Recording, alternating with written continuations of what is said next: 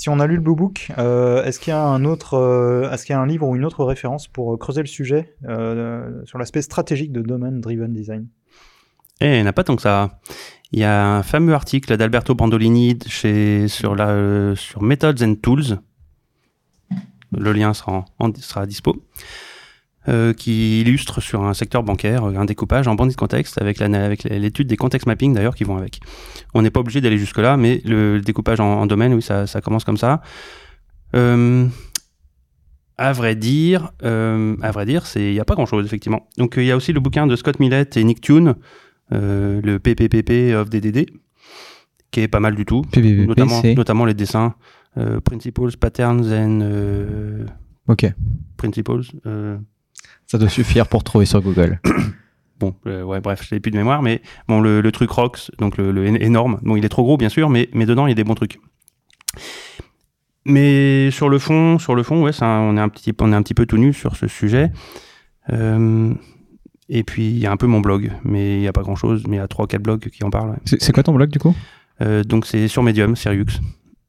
Sirius Oui, d'ailleurs, les, les, articles importants de ça sont sur Medium. D'accord. Et en particulier, il y en a un qui, en, qui parle. Il existe en fait des archétypes de découpage en bondé de contexte aussi. Et Alberto a été le premier en, en identifier un, a, dont il a parlé à Londres il y a quelques années et que j'ai documenté sur mon blog.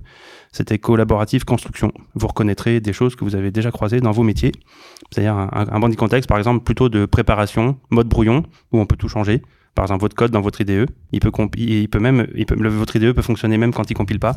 Et ensuite, hop, il passe en mode, il n'y a plus d'erreur, il s'exécute et il change complètement de forme, le même code. Il devient un binaire, figé, immutable, immodifiable.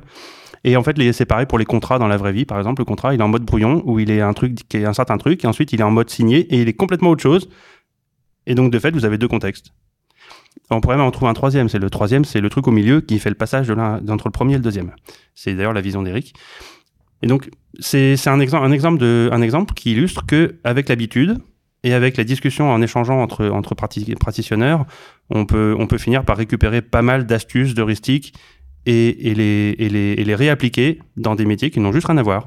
Alberto, il avait constaté ça notamment dans, dans des campagnes de pub.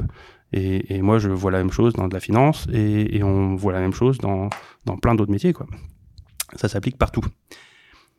Donc ça, oui, euh, c'est très intéressant. Cette, euh, On peut récupérer des choses d'un métier à l'autre. Question suivante.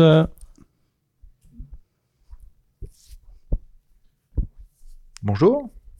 Euh, j'ai l'impression qu'on a une vision du bounded de contexte avec une application par contexte. Du coup, ça tend vraiment vers le microservice. Est-ce que on peut pas, est-ce que le microservice est obligatoire? Est-ce qu'on peut pas essayer d'avoir dans un premier temps ça dans une seule application? Oui. Merci. Question suivante. non, bien sûr, bien sûr, tu as, tu as complètement raison. Donc, euh, je peux que faire plus un. Le, c'est non non c'est cette approche n'est pas obligée avec des microservices bien sûr ça va très bien avec des microservices mais on peut juste se contenter d'être ce que j'appelle microservices ready comme sur les vieilles télé là où on mettait on est compatible compatible HD, mais on l'est pas encore.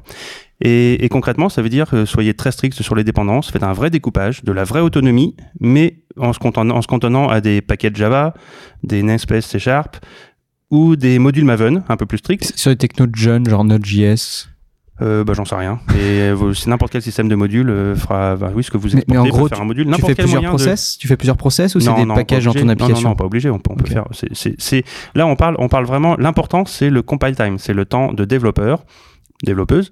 C'est ce qui va nous occuper des, cycles de cerveau à se prendre la tête de en fait, le, vrai test, ça c'est une expression que j'aime bien, je crois que c'est encore de Nick Tune, il me semble, de le vrai test d'avoir bien réussi les bandits de contexte. Je parlais tout à l'heure que c'est beaucoup d'éviter le chatty au runtime, mais c'est aussi le fait qu'on n'ait plus besoin, ou presque plus besoin, de grands meetings entre tout le monde pour se mettre d'accord sur une livraison. Hmm. En fait, on s'en fout. On fait et donc c'est vrai qu'il y a un petit côté anti anti anti collaboration quelque part dans cette idée, c'est de se dire ok on est on est quand même pour la collaboration bien sûr, mais on va tout faire pour faire un découpage où si on mettait les équipes dessus, on aurait même l'indépendance entre équipes à 95, 96, 98 et on n'aura pas besoin de faire des meetings entre nous pour euh, se mettre d'accord sur ce qui va se passer entre nous. Donc oui, l'indépendance c'est cool. Mais je pense d'ailleurs que c'est même au niveau politique, je pense qu'il y a une tentation d'aller vers ça aujourd'hui, vers cette indépendance. Mais je suis pas pour là par contre. Euh, on coupera ça. J'étais dans le, le truc juste avant. Brexit, bandit de contexte. Contexite. Non, c'est Oui, idiot euh, Brexit. Je suis pas très, je suis vraiment très triste de Brexit. Café Craft est parfaitement apolitique, précisons. oui, bon bah de toute façon. Euh, Euh, oui, bah, qu'on a répondu là en gros hein Hmm. Non, l'important, l'important par contre, c'est d'avoir une. on n'entend pas euh, si vous parlez pas dans la. Du coup, au final, est-ce que c'est souhaitable de, de découper? Est-ce que c'est la version euh, plus 2 Excellent. Et il faut pas découper trop vite. On va faire attention donc à savoir où est-ce qu'on découperait. On est vigilant. On dit, je pense que la frontière elle devrait être là, donc je vais pas tout mélanger. Et donc en termes de discipline, on va pas coupler. C'est important d'avoir un mécanisme de friction quand même entre les deux. Donc par exemple, les modules Maven, ils rendent un peu compliqué de dépendre de l'un de l'autre. Il faut toucher aux pommes pour le faire, ça se voit, ça fait une friction. Euh, les microservices vont plus loin. Il faut traverser le réseau, ça se voit encore plus, c'est encore plus dur. Ça fait une friction. Et cette friction fait qu'on va éviter des couplages intempestifs c'est ça le point, le point clé. Si vous mettez en place un outil d'analyse statique qui vous qui crie quand vous faites un couplage intempestif, ça marche pareil. Un couplage intempestif, ce serait quoi? Bah, ce serait de passer que un- l'inter- un- une classe à l'intérieur d'un service, euh, d'un d'un body contexte, appelle une autre classe d'un autre contexte. Euh, c'est très facile à faire quand tout est dans le même process. Hmm. C'est plus dur à faire quand c'est entre process. Ça coûte plus cher, ça se voit, ça fait plus mal. C'est donc c'est ça ce que Surveiller les c'est- c'est ce que une friction. ouais. D'accord, ok. Donc l'histoire montre quand même qu'on ne sait pas faire ça. hein. C'est pour ça aussi que les microservices consistent à se faire mal pour avoir une meilleure discipline. Parce que, parce que quand il faut traverser le réseau, ça coûte un peu plus cher, et comme c'est plus cher, on le fera moins souvent. Ce couplage intempestif arrivera moins. Je vois vraiment les microservices comme une stratégie de, de limitation de dégâts.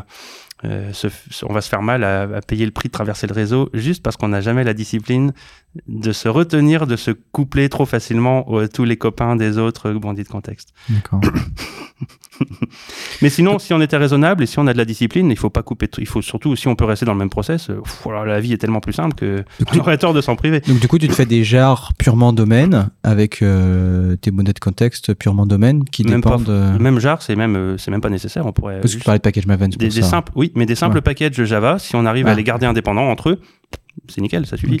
Alors par contre, euh, le, déploya- le déploiement indépendant, etc., ça, vous aurez peut-être envie quand même d'avoir des unités de déploiement indépendantes à un moment donné. Mais ça dépend d'une autre question, qui est la, dé- qui, qui- qui est la question sur euh, comment les équipes sont ajustées au bandit de contexte ou pas.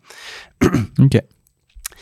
C'est vrai qu'Eric Evans avait en tête que les équipes, chaque contexte euh, était lié à une équipe, avec des bonhommes et des, et des, et des- et des dames aussi dedans pour le gérer. Mm. Mais c'est pas la seule façon de faire. Euh, je te remercie. Je précise hein, pour vous, le public, la personne qui a la le cube et en fait la personne qui pose la question, j'encourage à garder son, son cube euh, et pour se permettre d'interrompre, en fait de faire le job que moi je fais. euh, du coup, vous avez ce ce pouvoir là quand vous avez le cube. Vous pouvez euh, vous permettre d'interrompre, de demander précision, euh, voilà, de, de raccourcir, de préciser ce que vous voulez. Voilà. Donc rendez pas le cube trop vite, gardez-le tant que la réponse est encore en cours pour pouvoir éventuellement réagir par rapport à ça. Enfin, c'est ce- c'est un conseil que je vous donne, mais vous faites ce que vous voulez. Mais je dérape toujours, là, on parle même plus de DDD, là, on parle de, on parle de frontières, de microservices. Si c'est ce qui les intéresse, ça apporte de la valeur, c'est tout ce qui compte. Non, je. On n'entend rien pas dans le cube. c'est parti du truc, c'est pas grave. Ouais, on- Enfin, pour moi, c'est pas une digression. On parle du bandit de... du microservice comme contrainte de rigueur pour avoir des contextes. Qui, voilà, qui ne se polluent pas les uns les autres, oui, tout à fait. C'est, pour moi, ça aide énormément, en tout cas pour euh, ma, mon cas pratique euh, que, qui commence demain. Ah bah super cool Donc, euh, est-ce que le microservice n'est pas une fin en soi, c'est une, une sorte d'aide? Ah, c'est un moyen, oui, tout à fait. Voilà. Alors, il y a plein de raisons de les, de les prendre aussi pour d'autres moyens, d'autres autres buts, mais oui. Alors, Étienne. tout le but, enfin, du coup, je rebondis sur ça. euh, tout le but de la question, je pense que c'est de ne pas faire l'amalgame entre euh, DDD, bonnet de contexte et microservice pour dire, euh, ok, si j'ai pas de microservice, le DDD euh, peut quand même me faire du bien. Enfin, c'est bonnet de contexte. Moi, perso, perso, si j'avais une toute petite équipe, si on était quatre et que donc on n'a aucun problème de déploiement, etc., je mettrais tout dans un process. Et, et en avant, euh, si le code est de bonne qualité, je pense qu'on peut mettre énormément de trucs dans un process. hein. Pourquoi pas l'équivalent d'un SI, euh, d'un énorme SI peut tenir dans un process pour beaucoup de cas s'il était bien codé. Mais quand on est 150, c'est impossible à faire. Et de toute façon, euh, donc la vraie vie est compliquée. Et il y a plein de mauvais problèmes qu'on a pour de, pour de mauvaises raisons, mais qui sont là. On peut pas les nier et on doit faire avec. Donc, les microservices sont un- une des réponses aussi. Nicolas Elringer à Devox parlait de, justement de cette question. Quand on a des problématiques de latence aussi, de toute façon, on ne peut pas tout découper en service avec le réseau au milieu. Et l'analyse des temps de réponse moyens et des temps de calcul et des temps de traitement et des temps réseau, toute façon, vous oblige à dire, on, dans, si vous avez des boîtes dans des boîtes dans des boîtes dans des boîtes, bah les trois boîtes à l'intérieur seront dans un seul process parce que de toute façon, on ne peut pas se permettre de mettre le réseau entre elles. Et donc là, vous aurez besoin de discipline si vous voulez garder l'indépendance entre elles mais ce sera des process Java qui s'appelleront, qui appelleront des process Java, ou plutôt C Sharp pour Criteo, mais voilà. Donc euh, vous pouvez aller voir aussi sa présentation. Ça marche. Euh, la deuxième question, c'est, euh, on a parlé de faire plusieurs objets qui désignent, enfin pas la même chose, mais en fait la même chose d'un point de vue différent dans plusieurs bonnets de contexte. Et tu as dit, ça fait ticker les devs en général de faire ça. Donc moi j'aurais aimé savoir si tu as des éléments de, de discours pour faire de la pédagogie autour de ça. Oui. Euh, est-ce qu'il y a des exercices euh, type kata pour euh, s'en rendre compte par la pratique? Et dernièrement, est-ce qu'il y a des codes smell qui te permettent de dire, OK, en fait, là, mon objet, je l'utilise dans deux enfin, de deux façons différentes. Il faudrait que je le split en deux objets. Alors, la première réponse, oui. La phrase choc. Donc, c'est un problème qu'on avait, que j'avais beaucoup en 2010, par exemple. Moins aujourd'hui quand même, parce que la notion de bandit contexte est plus populaire. Euh, beaucoup se disent ah c'est bon pour mon CV, je vais quand même faire un effort d'écouter et de voir ce que c'est. Donc c'est plus facile aujourd'hui. Euh, sinon la phrase choc c'est si vous voulez vraiment n'avoir qu'un seul client, ben, il sera votre il sera un couplage qui va attacher tout le monde. Et quand je dis attacher, pensez menotte. Tout le monde va se trouver menotté donc tous les use cases qui parlent de clients vont se trouver attachés ensemble avec, des menottes qui auraient du coup, euh, qui seraient pour attacher 12 euh, ou 13 poignets à la fois.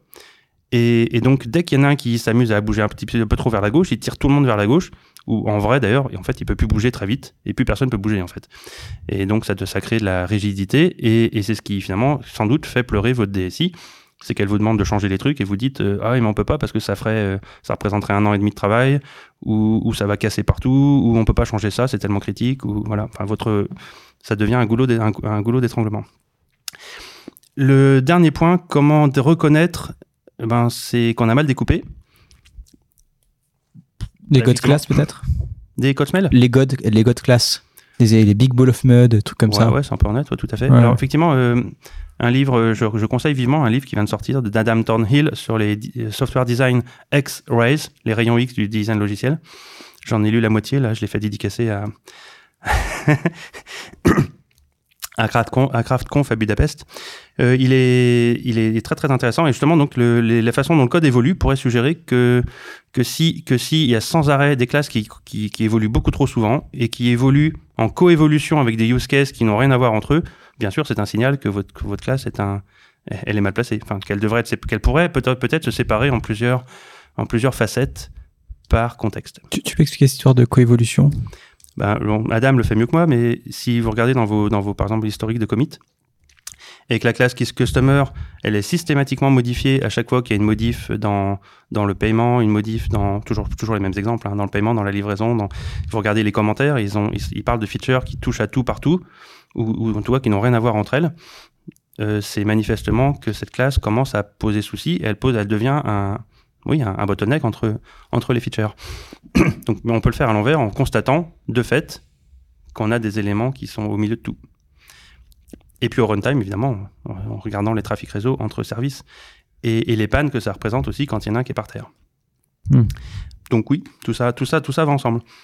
Je pensais notamment à des objets, par exemple, avec euh, plein de d'arguments par défaut dans le constructeur parce que d'un côté on l'utilise pour faire telle chose donc on a besoin d'une première partie des informations oui et dans un deuxième endroit on l'utilise avec une autre partie des informations mais au final, c'est le même objet et on, pourrait en faire deux. Euh, c'est ça. Ce genre de code smell.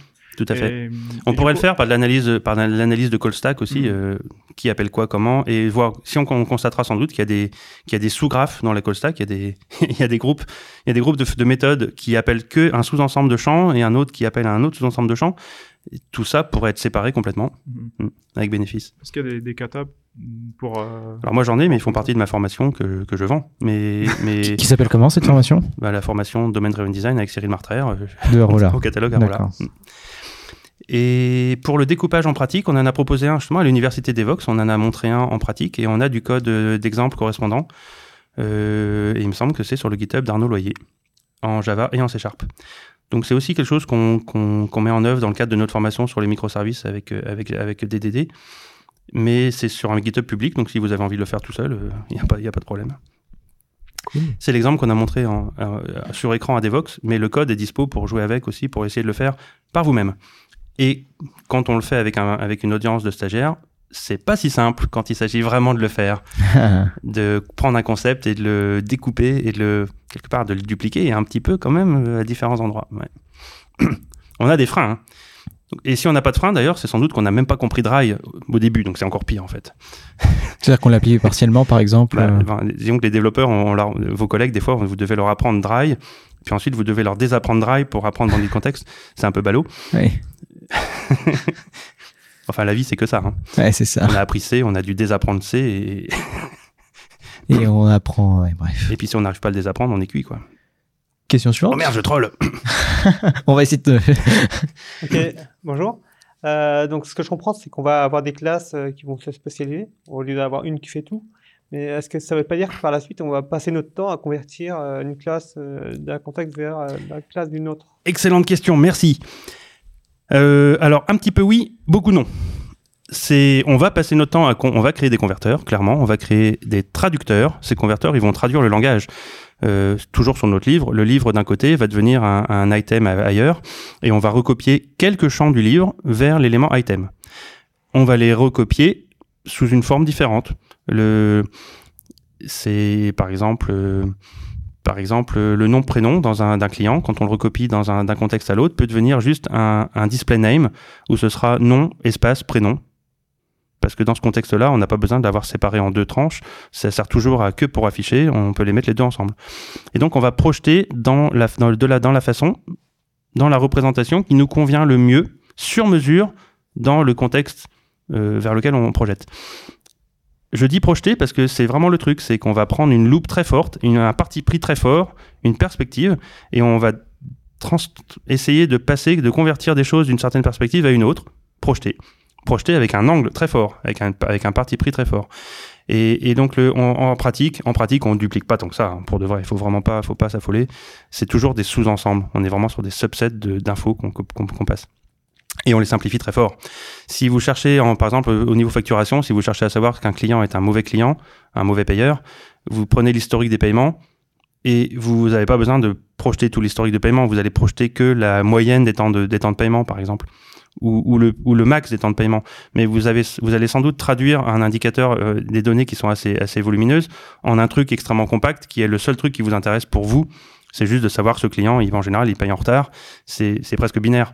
Ou c'est juste un indicateur, un rating ou quelques chiffres qui vont résumer beaucoup d'autres choses.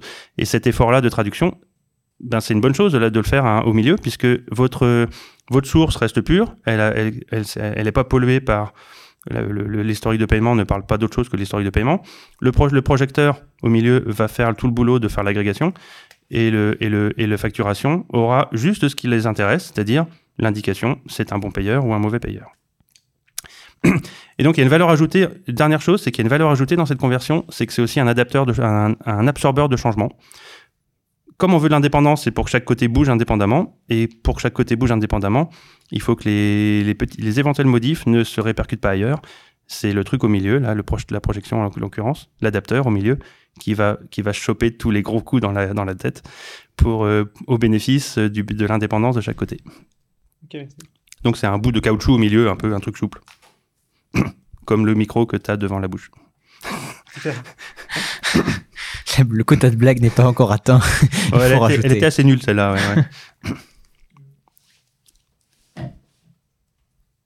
euh, je, crois... euh,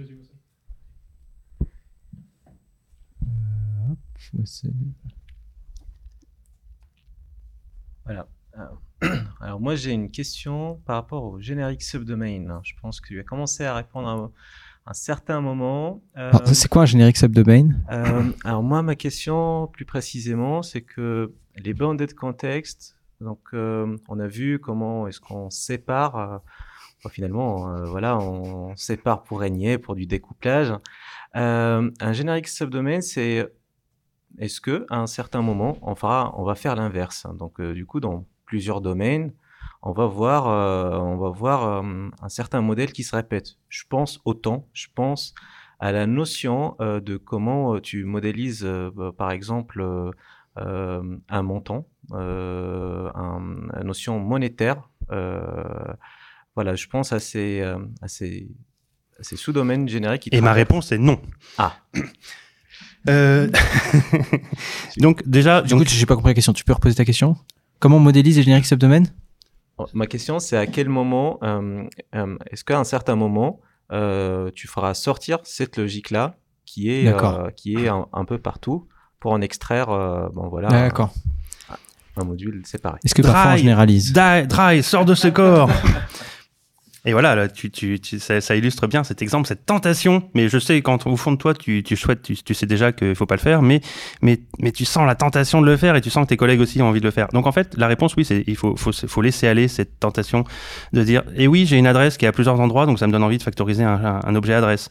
J'ai un montant à plusieurs endroits, ça me donne envie de factoriser un objet montant qui, qui valide qu'un montant est bien positif, que qu'il est dans une certaine devise avec une certaine précision dans, en fonction de la devise qu'un qu'un qu'un email est bien un email avec un bon type, les validations qui vont bien.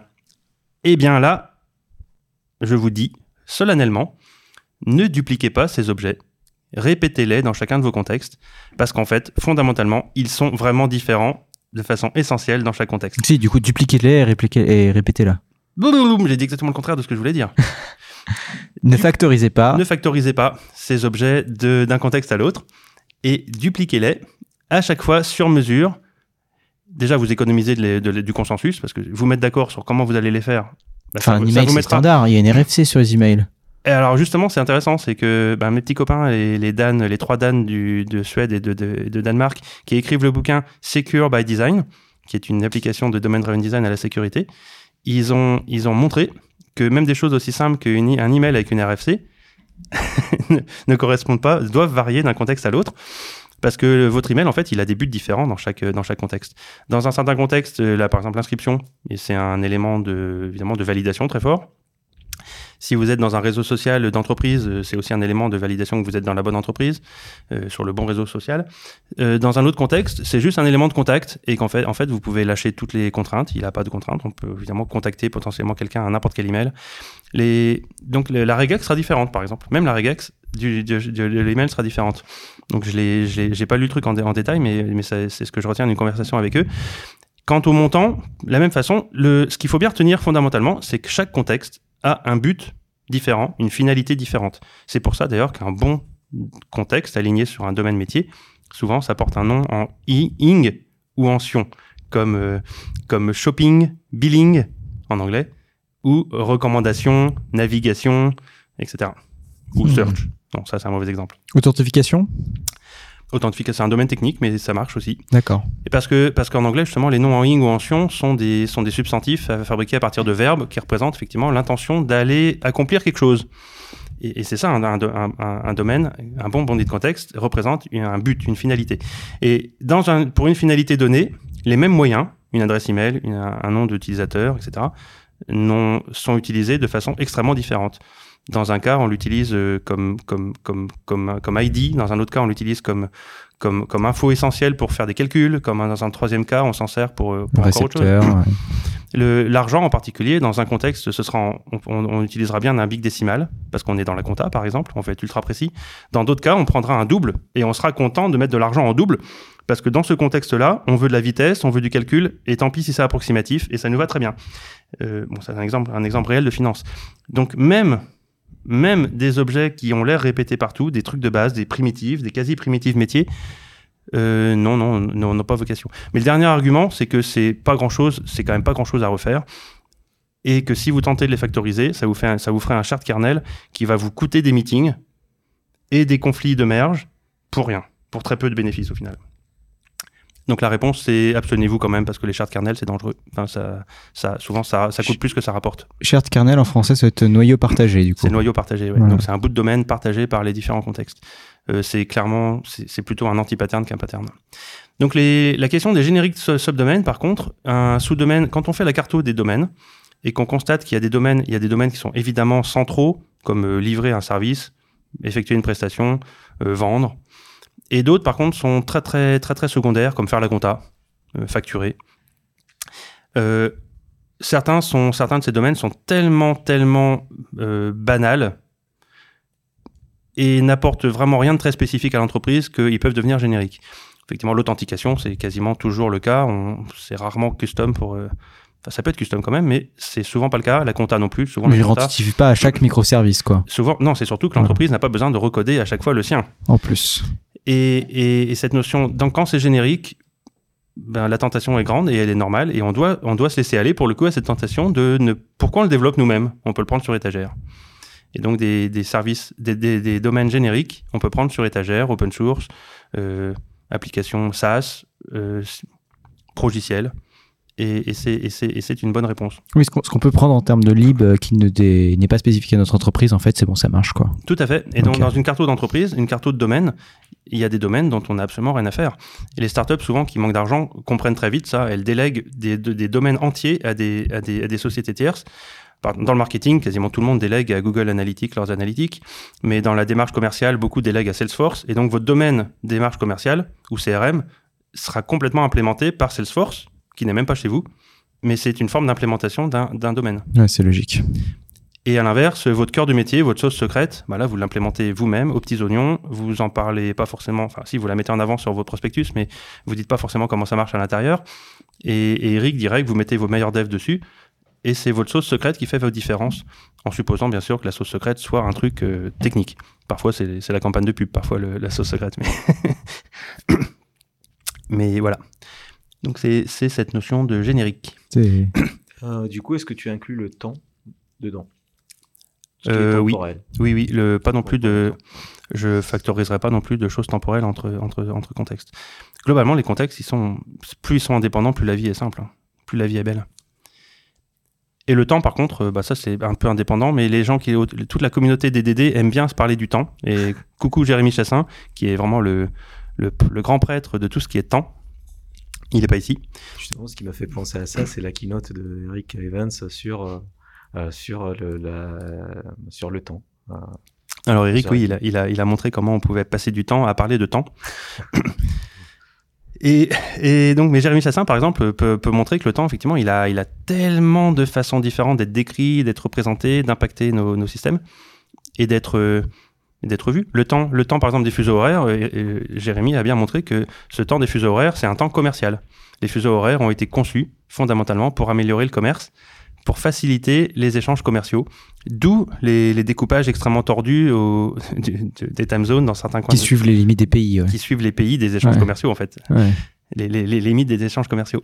Donc c'est de ce, côté-là, la, la technologie des bateaux a influencé les time zones euh, qui, et les logiciels sont jamais qu'une technologie d'aujourd'hui qui influence aussi le métier. Donc le temps est un beauté de contexte aussi, et du coup, faut Et pas le. le temps est complètement euh, local à chaque, à chaque contexte. Ok. On peut pas avoir une vision unique du temps qui, ferait, qui conviendrait à tout le monde. Et quand Java a essayé de le faire, ben, ça a été tout raté avec le Java Det, le Java Util. Ouais. Et il a fallu le défaire après avec, des, avec un temps qui... Il n'y a plus une seule classe maintenant, il y en a plusieurs, vous avez remarqué. et encore, elle cherche à, fa- à faire beaucoup de choses d'un coup.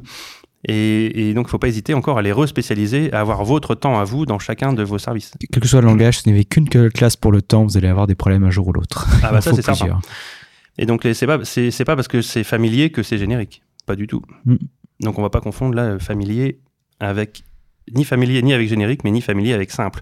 Ça peut être familier et être extrêmement compliqué. Question suivante. Ouais, moi, j'ai euh, assisté à des naissances de débats, voire des débats euh, sur le sur le DDD, le TDD, euh, en disant que le DDD c'était euh, ça tirait vers le big design upfront, alors que TDD c'était l'emergent design. Et euh, j'aurais aimé euh, savoir si c'était un non débat, si c'était un vrai yes, débat. un fight, un fight. Euh, TDD, BDD, quelle mesure, DDD. euh, dans quelle mesure ils sont compatibles Quand est-ce qu'on doit utiliser l'un ou l'autre euh, Alors déjà, d'emblée, on doit connaître les trois. Donc alors, alors, on va faire le point là, parce que moi j'ai pas Ah oui, très j'ai- suivi. On a dit DDD au fait. DDD, donc c'est Domain Driven, Domain Driven Design dont on a parlé. T'as parlé de Test Euh, driven driven development. design. TDD, ok, et Test t'as driven rajouté. et j'ai ajouté behavior driven development, Ok, qui d'ailleurs est le, le fils illégitime des deux autres. ok. Et donc, donc, en effet, tu as tout à fait raison. Et d'ailleurs, euh, d'ailleurs, j'ai un copain, Adi Bolboaka, qui aime bien en parler il parle lui de style inductif ou déductif. Effectivement, en DDD, on aime bien le réalisme. Enfin, on va pas aller trop loin dans le réalisme, mais on va chercher un petit peu quand même de réalisme métier. Ça doit ressembler au métier dont on parle dans notre code.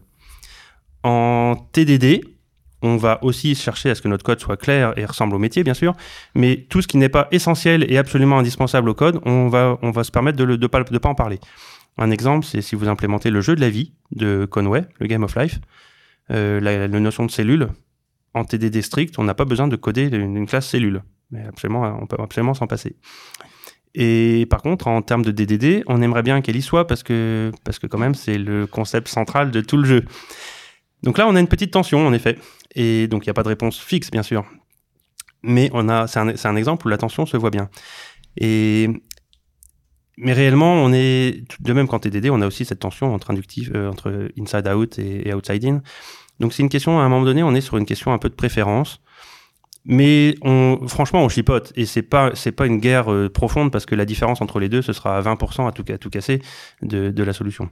Une solution ressemblera toujours quand même au métier et elle sera toujours bien lisible. Elle inclura que les, que, que les éléments nécessaires et, pas, et quasiment pas plus, malgré tout, bien sûr. Et si on, si en DDD, on va, on, et l'accusation d'upfront en DDD, le upfront n'est pas grave en soi.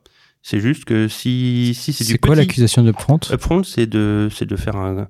L'accusation d'upfront, en général, ça vient avec l'idée que l'upfront, on en fait beaucoup de upfront. C'est-à-dire qu'on va designer avant de coder, en passant des jours au tableau, voire des mois au tableau. Donc ça, évidemment, c'est mal. Et c'est pas TDD, euh, c'est pas ZTDD ouais ou quoi? Bah donc c'est pas, oui, c'est le feedback sera, sera long quoi. On va on va perdre des mois pour s'apercevoir que ce qu'on a fait ne marche pas par exemple ou ne convient pas. Donc le, par contre, le upfront euh, en, quart d'heure ou en heure, bah c'est pas c'est pas du aucun souci, il y a aucun souci. Qu'une équipe passe euh, même une demi-journée au tableau avant de commencer à coder pour deux semaines, moi ça me choque pas du tout, hein, c'est aucun souci. Et puis euh, si et ça dépend aussi du code. Si vous codez ultra vite, ben dans ce cas-là vous mettez vous invitez vos experts métiers, vous codez avec, vous faites du mob. Et, le design va se faire pendant que vous codez. Donc il sera, par exemple, il sera en streaming. Vous ferez du design en streaming. Ce sera des petits bouts d'upfront, mais toutes les trois minutes, vous faites un, enfin, quand ça arrive, en fait, vous faites un petit bout de, un petit bout de design.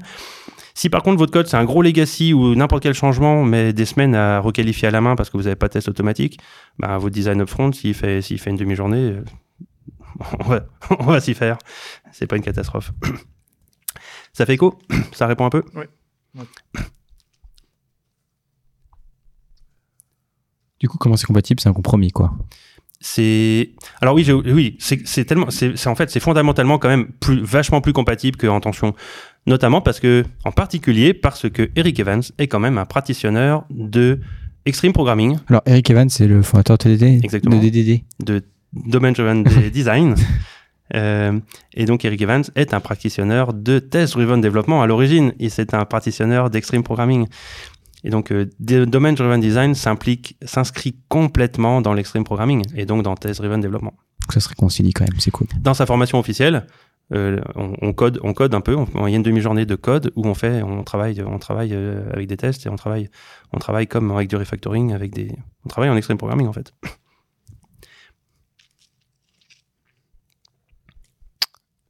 D'autres questions? Euh, ouais, J'hésite entre ouvrir la boîte de Pandore du BDD comme fils illégitime des deux autres parce que je trouve ça marrant. Euh, oh, c'est une boîte rapide là, on peut la faire très vite. Ah, oui. BDD, le fils illégitime de Domain Driven Design et de Test Driven Development, c'est tout simplement Dan North faisait des, donnait des cours de TDD. Dan North, c'est qui? Dan North, c'est un, un, anglais qui était un, un développeur anglais qui, euh, qui donnait donc des cours de TDD et ces, ces, élèves avaient du mal à comprendre parce que le mot test leur faisait penser à du test, alors qu'en fait le test, c'est le TDD, c'est un truc de design.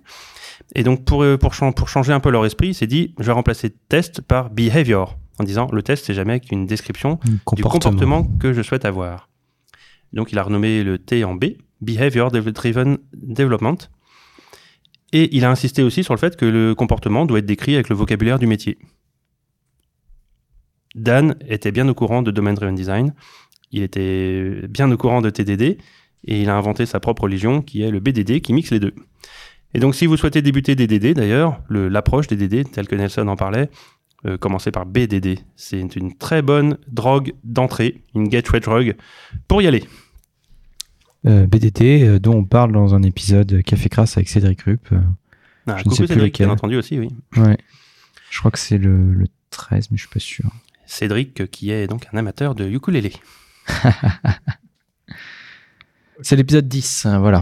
J'ai retrouvé. Question suivante.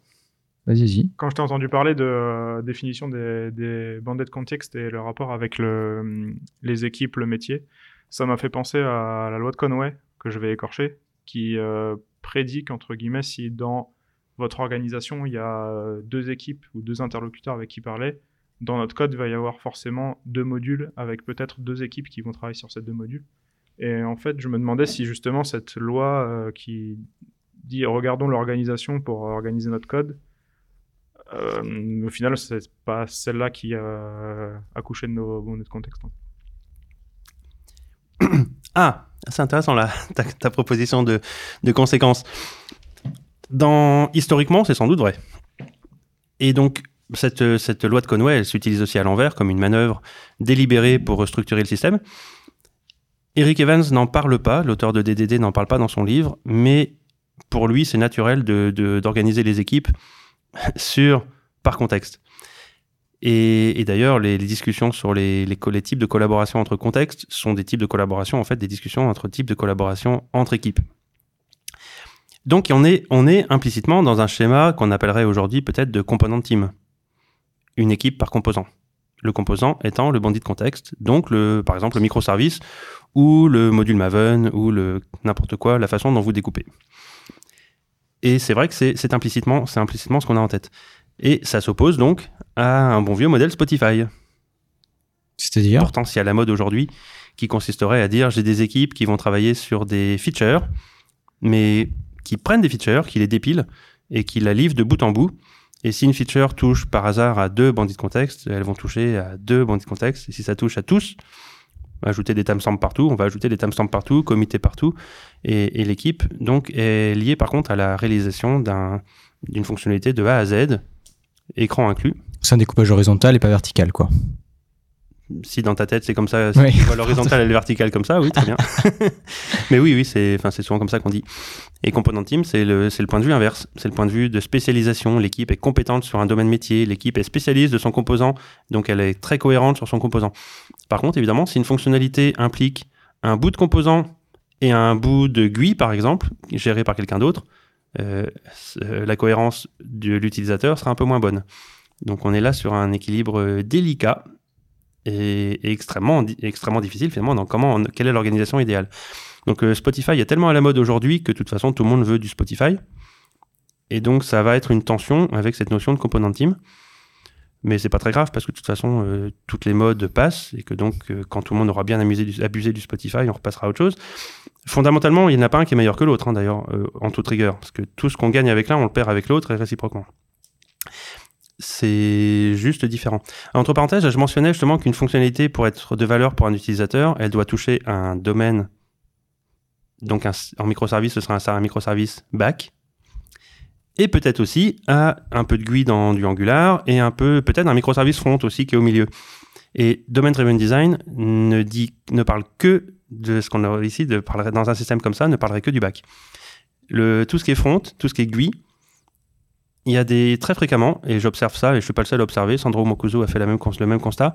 Euh, ça vit une autre, un autre type de vie. Ça, vit une vie où on est, on est à cheval sur plein de bandits de contexte quand on fait un écran intéressant, et on est donc en mashup sur plein de services back. Et on est plutôt là, on est plutôt en termes de, on raisonne plutôt en termes d'audience, d'audience à qui on s'adresse, un groupe d'utilisateurs, un groupe de personas. Par exemple, on aura une série d'écrans pour le B2B, une autre série d'écrans pour le B2C. Du coup, là, la feature team, elle a un sens. Et là, la feature team a complètement un sens. Mm. Et par contre, ça se paiera par la- le manque de spécialisation, de cohérence et de pertinence métier au niveau du bac. Mm. Ou alors le contraire.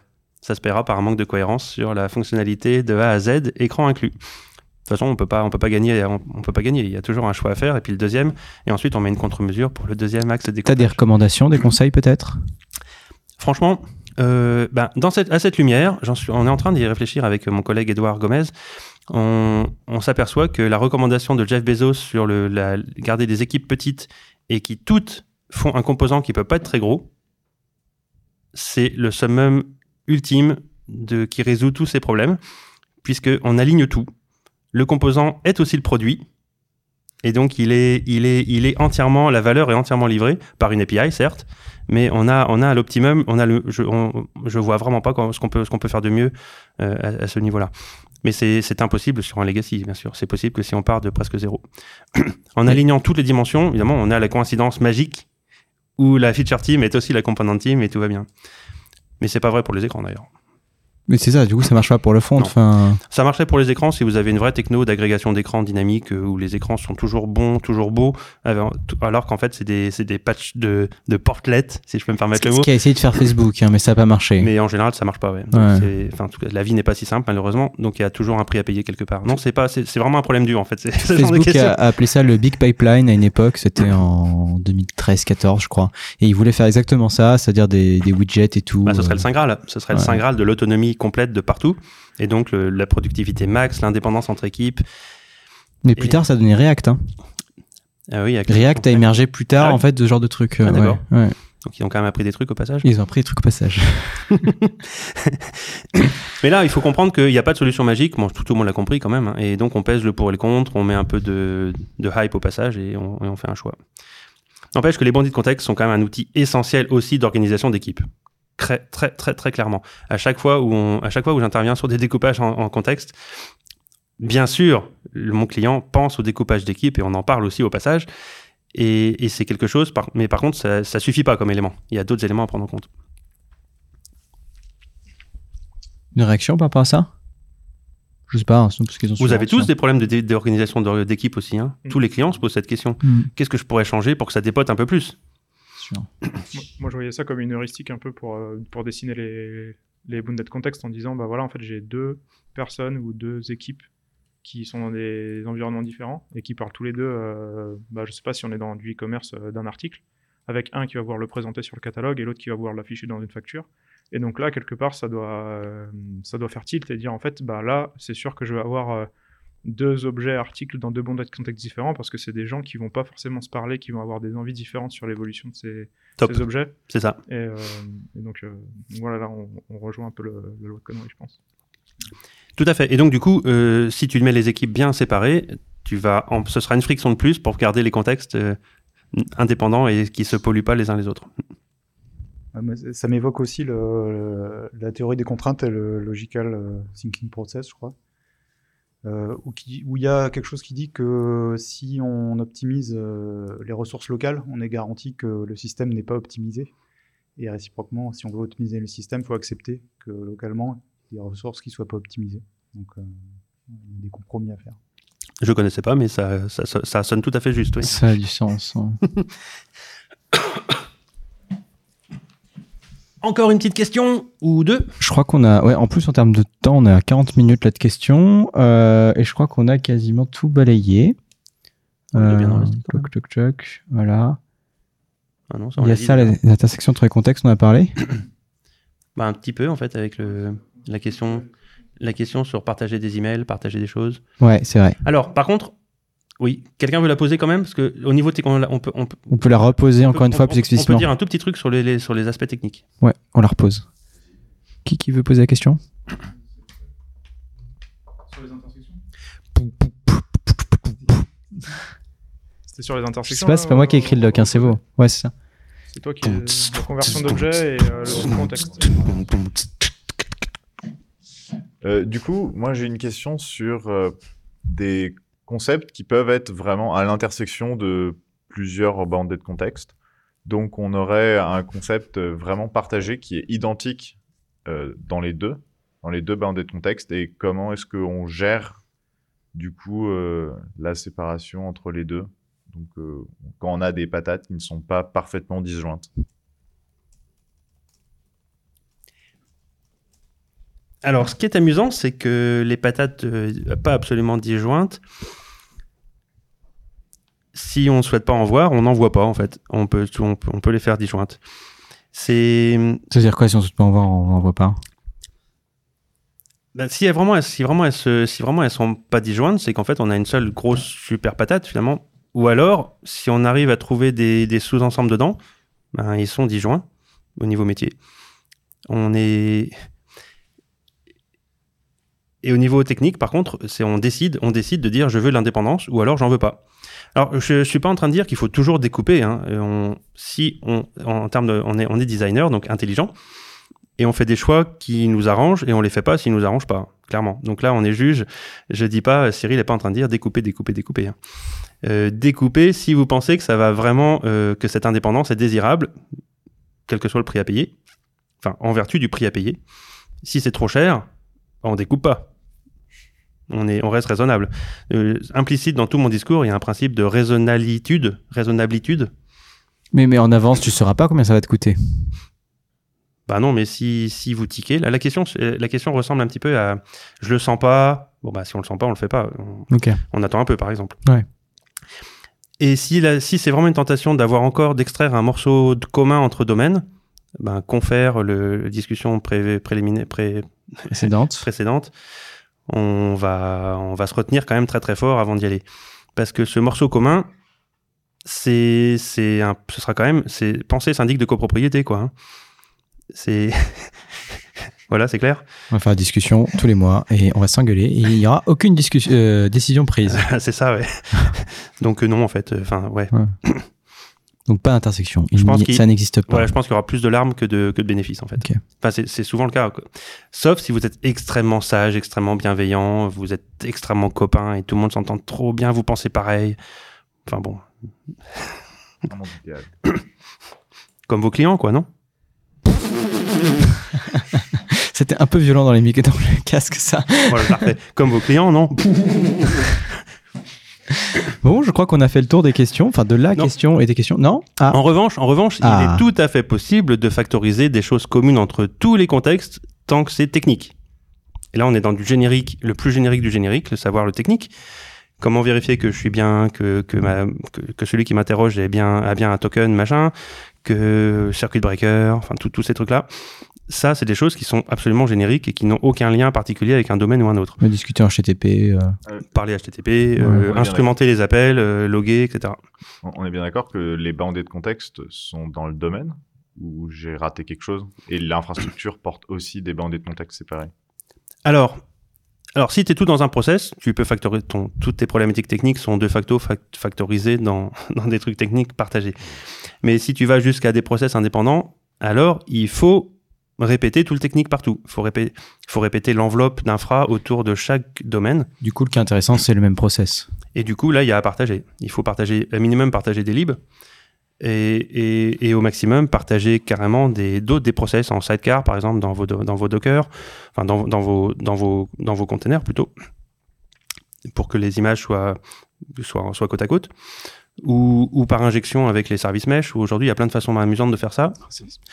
Euh, moi, j'ai pas joué avec, mais ça me semble tout à fait intéressant de justement pour. Et quand on a la même base de code, on a un bon gros monolithe et on veut en découper des bonnets de contexte. Du coup, euh, l'infrastructure, elle va avoir, elle va faire partie des contextes ou pas? Euh, Non, non, non, non. Justement, dans un dans un legacy, comme j'en ai connu plein, on, le, le, découpage, c'est que des c'est que des modules Maven ou des packages Java, mais ils restent dans la même soupe d'infrastructure autour qui leur fournit tous les services de base. Euh, Donc c'est un domaine, domaine use case à la rigueur, quoi, mais pas plus.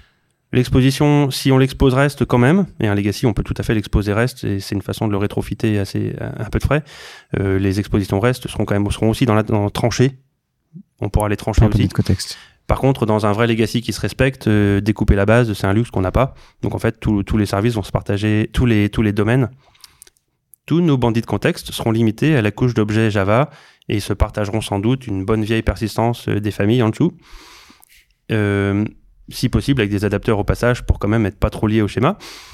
Mais c'est une façon, c'est une façon, oui, c'est une façon, c'est une façon pauvre, on va dire, de faire du, de faire des bandits de contexte, mais qui apporte déjà beaucoup de bénéfices puisque vous aurez des modèles, des modèles objets sur mesure par contexte et donc qui seront chacun bien plus pertinents que si vous essayez de partager un seul gros modèle objet entre tous les contextes. Question subsidiaire. Euh, alors, dans ma tête, je vois des cas où un use case pourrait utiliser plusieurs bandées de contexte parce que, parce que bon, pour l'instant, c'est découpé comme ça. Est-ce que c'est possible, souhaitable, ou c'est vraiment transitoire et à éliminer au plus vite? Mmh, Alors, c'est pas souhaitable, c'est possible. Euh, mais parfois, c'est possible. On peut aussi s'en sortir avec des, avec des astuces de découplage, comme par exemple, euh, si, par exemple, si tu as un wizard, effectivement, tu peux te dire, et ça s'enchaîne et ça continue, ça passe, ça commence vers l'un, puis ça, ça passe ensuite, ça enchaîne vers le suivant et ainsi de suite.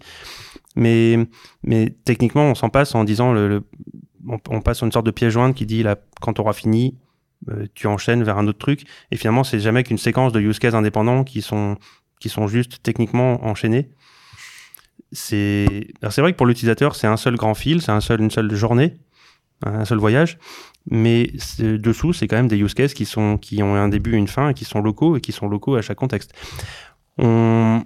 Et autant que possible, en fait, c'est plutôt qu'on va essayer de se ramener. C'est désirable, de, cette indépendance c'est quand même désirable à un moment donné. Et si une fois qu'on, si, on la désire, on va chercher à la, on va chercher à la trouver et à la rendre, à la rendre viable. Et donc toutes les, tous les on peut pas parce que, tous les on peut pas parce que, en fait, à un moment donné, il faudra quand même faire un, choix. Si on veut l'indépendance, il faudra la payer par quelque chose. Ce qui, par contre, euh, ce que je, ce que j'entends aussi dans ta question, c'est les transactions. Les transactions sont vraiment le poil à gratter de l'indépendance en bandit de contexte.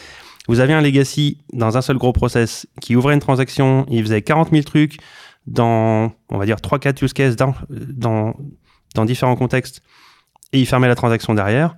Une fois que vous avez séparé en microservices, vous pouvez plus, bien sûr. Et, vous donc, vous devez remettre en question aussi votre ergonomie au passage. Et si vous pouvez pas, bah, vous pouvez pas découper du tout. Donc les, transactions sont un énorme poil à gratter. On peut plus les, on peut, plus avoir des grosses transactions.